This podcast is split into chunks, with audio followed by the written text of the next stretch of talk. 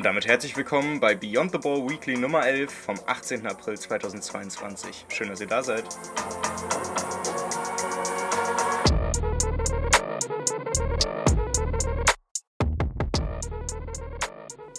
Und damit herzlich willkommen bei Weekly Nummer 11. Schön, dass ihr dabei seid. Es ist schon Mitte April und dementsprechend neigt sich auch der europäische Ligenfußball dem Ende entgegen. Deshalb werden wir unter der Woche am Dienstag und am Mittwoch zwei herausragende DFB-Pokal-Halbfinals hoffentlich zu sehen bekommen. Das soll aber nicht Thema heute sein, denn wir müssen heute über ein Jubiläum der unschönen Art sprechen. Die Idee dieser praktischen Einführung einer Super League, die wird morgen am 19.04.2022 ein Jahr alt und deshalb werfen wir mal einen Blick zurück und gucken uns mal an, ob die Super League überhaupt gescheitert ist. Davor natürlich noch zwei Kurznews und damit schön, dass ihr dabei seid. Los geht's.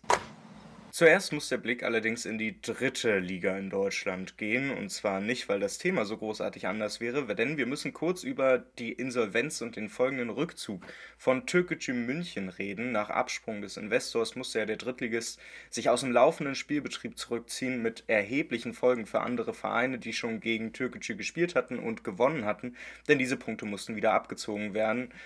Großer Leidtragender ist eben der Verein aus dem Saarland, der FC Saarbrücken, der dadurch sechs Punkte verliert und nach dem verlorenen Derby gegen Kaiserslautern wohl mehr als nur ein bisschen sich strecken muss, um den Aufstieg in die zweite Liga noch irgendwie hinzubekommen. Es geht aber nicht nur darum, dass mit Türkgücü München der nächste Verein durch Absprung des Investors wieder aus dem Profifußball rausfliegt. Wir müssen auch darüber reden, wie es eigentlich sein kann, dass ein Drittligist, der offensichtlich so arge Probleme und vor allen Dingen so ein starkes Abhängigkeitsverhältnis zum Investor hat, überhaupt für Liga 3 spielen durfte, in Liga 3 antreten durfte. Denn auch da gibt es ja ein Lizenzierungsverfahren, das anders als in Liga 1 und 2 nicht von der DFL, sondern vom DFB vorgenommen wird und ein Münchner Gericht schon in der Sache zu Türkgücü München schon geurteilt hatte und festgestellt hatte, dass der DFB, so wie das Lizenzierungsverfahren momentan läuft, es nicht weitermachen kann. Die Verfahren müssen deutlich verbessert werden, um solche Ausfälle zu verhindern und deshalb gibt es auch schon erste Vorschläge. Einen zusammenfassenden Artikel findet ihr dazu in den Show Notes. Ich möchte mich damit erstmal ein bisschen zurückhalten, weil das ganze Thema. Ich glaube, da kommt bei mir nichts bei rum, was ihr nicht schon vorher gehört habt. Deshalb warten wir es einfach mal ab. Aber es soll jetzt auch endlich mal hier bei Beyond the Ball Weekly seine Erwähnung finden, damit wir da auch ein bisschen die Augen drauf richten können, was da jetzt passiert. Und damit kommen wir schon zum zweiten Thema hier bei den Kurznews. Und wir bewegen uns weiterhin im Rahmen des Fußballs, aber wir müssen über Frauenfußball reden. Denn in der Women's Champions League wird es am kommenden Freitag, den 22.04., wieder ein ausverkauftes Camp Nou-Stadion in Barcelona geben. Im Halbfinal-Hinspiel zwischen dem FC Barcelona und dem VfL Wolfsburg.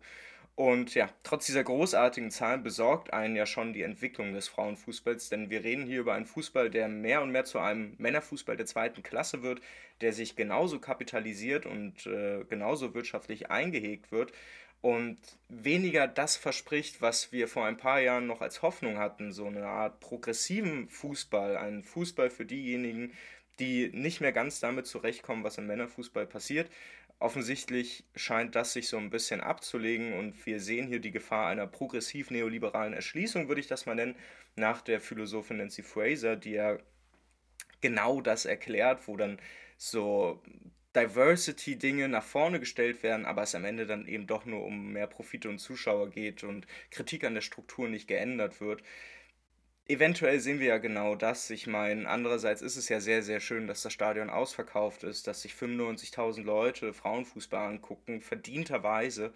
Aber die Tendenzen, die wir in einem kapitalistischen und marktkonformen Männerfußball erleben, die scheinen sich mehr und mehr auch im Frauenfußball zu reproduzieren. Und trotz dieser schönen Zahlen sollten wir das nicht vergessen. Nichtsdestotrotz, ich glaube, es lohnt sich aber am Freitag da mal reinzugucken und sich dieses Halbfinal-Hinspiel dringend zu geben. Und damit kommen wir zum Top-Thema dieser Ausgabe und der Frage, ist die Super League eigentlich überhaupt gescheitert oder nicht? Denn morgen werden wir, ja, wer es feiern möchte, darf es ja gerne feiern, das einjährige Jubiläum sehen der versuchten Gründung in der Nacht zum 19. April. Damals haben zwölf große Vereine aus den europäischen Big Five Ligen versucht, eine paneuropäische geschlossene Liga zu gründen mit knapp dreieinhalb Milliarden Euro Finanzspritze von der US-amerikanischen Bank JP Morgan. Warum das damals dann nicht so ganz geklappt hat, ich meine, gut, das können wir uns wahrscheinlich selbst erklären. Auf der einen Seite gab es tatsächlich viel Druck von Seiten der Fans, auch der betroffenen Vereine. Wir erinnern uns daran, dass die Manchester United-Fans sogar das eigene Stadion besetzt hielten und es nicht zum Anstoß zwischen Menu und Liverpool damals am 20. oder 21. April kam. All das passierte nicht, aber man muss grundsätzlich schon mal konstatieren, dass diese Super League nicht so kam, wie sie eben kommen sollte. Das ja, kann man der UEFA verdanken. Ich würde nicht behaupten, dass man es der UEFA zu verdanken hat, denn die UEFA hat das als absolute PR-Maschine natürlich dankbar aufgenommen, was in der Super League passieren sollte und sich als Verteidigerin des kleinen, des Good Old Footballs hingestellt, was natürlich nicht so wirklich stimmt, denn was wir konstatieren können, seit einem Jahr es hat sich nichts geändert. Also aus Rolle der Fans entfremdet sich der Fußball immer weiter und wir müssen immer weiter mit Erschrecken feststellen, die nicht nur die Eventisierung, auch die Auslagerung des Fußballs aus den Händen seiner Fans, die wird immer weiter vorangetrieben. Wir sehen es beim Spotify Camp Nou, wie es ab nächster Saison heißen wird, wo schon stark mit Spotify geplant wird, wie man Live-Konzerte in große und bedeutende Topspiele dann integrieren kann. Wir erleben aber auf der anderen Seite auch eine immer weitere Auslagerung des Erlebnisfußballs in die virtuelle Welt, wo wir bestimmt in den nächsten ein, zwei Jahren mit dem Metaverse und einigen anderen Dingen da noch etwas erleben werden und es wahrscheinlich gar nicht mehr so groß sein wird, überhaupt im Stadion zu sein, sondern man kann sich dann eben auch virtuell reinsetzen. Aus Rolle der Fans oder aus der Perspektive der Fans hat sich da gar nicht so viel getan. Auch die Investorisierung des Fußballs, die ja mit der Super League auch so ein bisschen aufkam, aber die Frage, wie es da weitergeht, ich meine, da erleben wir ja in Deutschland immer weitere Attacken auf 50 plus 1.